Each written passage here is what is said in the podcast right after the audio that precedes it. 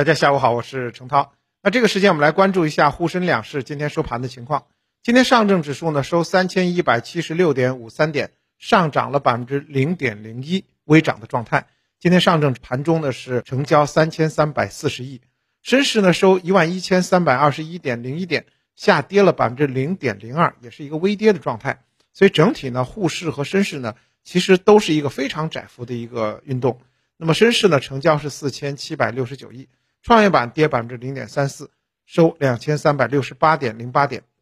那么三大指数呢，今天继续震荡整理的一个格局，不过呢，窄幅呃这个，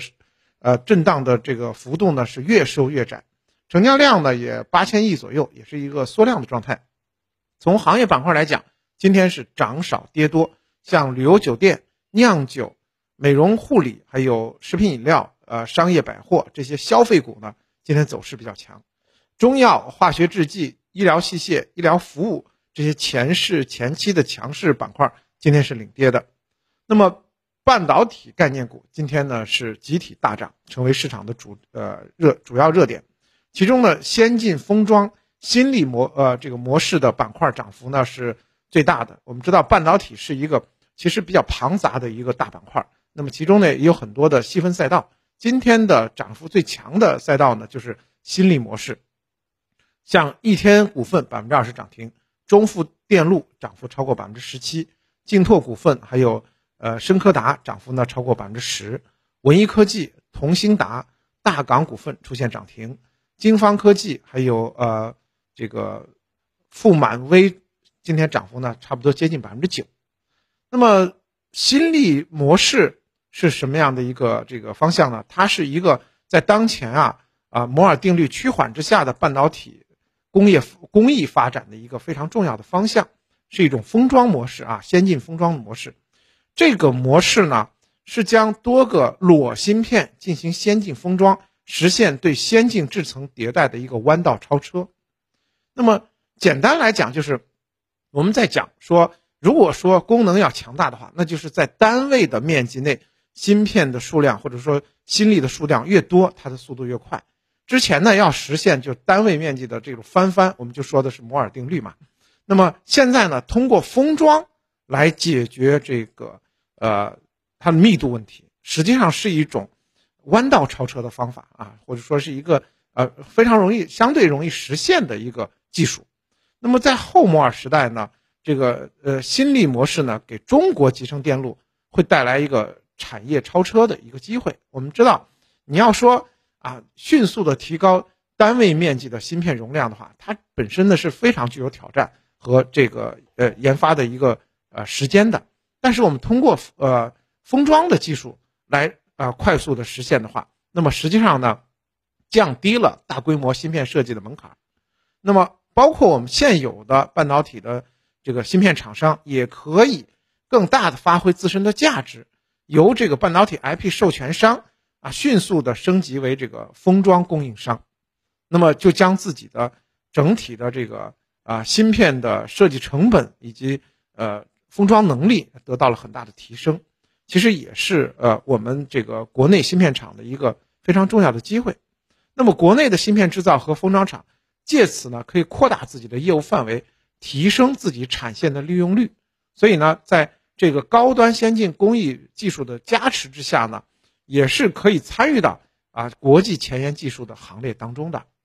那么中航证券就表示，啊先进封装技术这个新力模式呢，涉及到啊整个我们国内的半导体产业链，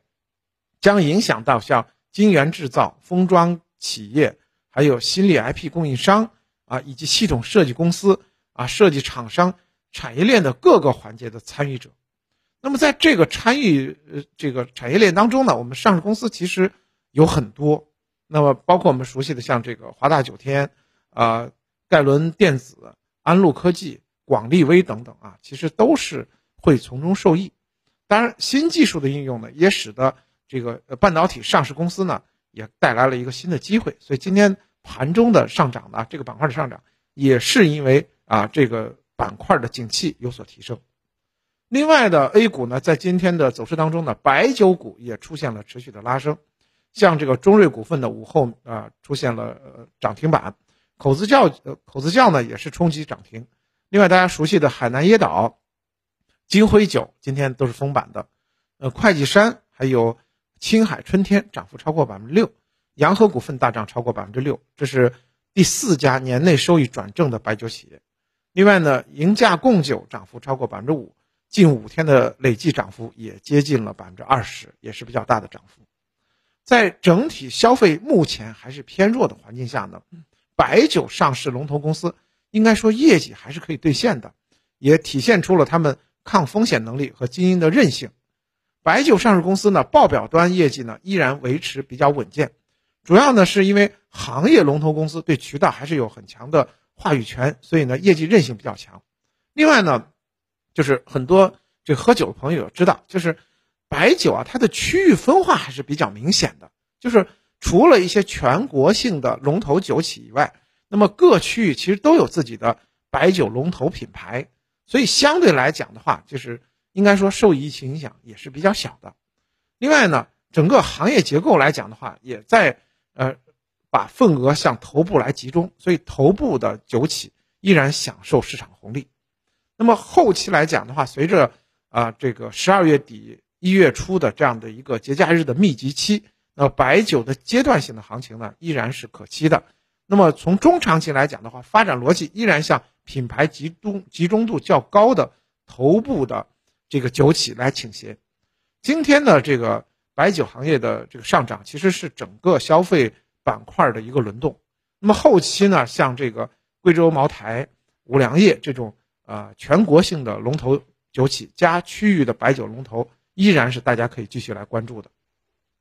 那么从整体操作来讲的话，外围市场在昨天呢，美股是集体收跌了，像大型科技股多数都是下跌的，而欧洲市场呢开始走好，出现了普涨。我们国内的 A 股市场呢，目前受外围市场影响还是相对比较小的。那么主要还是围绕政策的这个走向，那么呃经济复苏和疫情优化这两条主线在展开。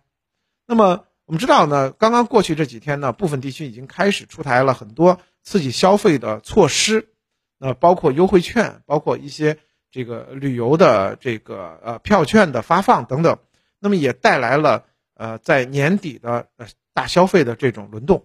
那么同时呢，中医药管理局也发布了新冠病毒感染者居家中医药呃这个干预指引的方式，所以呢，预计呢本周经济复苏和抗疫依然是市场关注的重点啊，我们可以积极的去关注这两个方向对于市场的影响。那么沪市呢，现在三千二百点的争夺还是非常的明显，支撑呢目前看在三千一百八十点，压力位呢在三千两百五十点这样的一个区域。目前呢也是越走这个振幅越窄，那么振幅越窄的话，其实往往代表着后期会有方向性的变化。最近呢可以关注一下。那么从趋势来看的话，机构认为呢整体的走势还是比较良性的。那么应该说呢上升的这个慢牛趋势目前呢还是可以期待的。那么情绪化的调整呢会带来短期节奏上的剧烈波动，但是由于明年的经济复苏预期。比较强烈，所以大家还都是看好，包括外资机构和内呃我们内部的这个我们国内的一些机构都是看好明年 A 股的表现，所以呢认为调整当中呢其实机会是大于风险的，像环保、信创、消费、农业安全、新能源，这都是啊可以潜伏做的一些啊明年的方向。好的，感谢您的收听。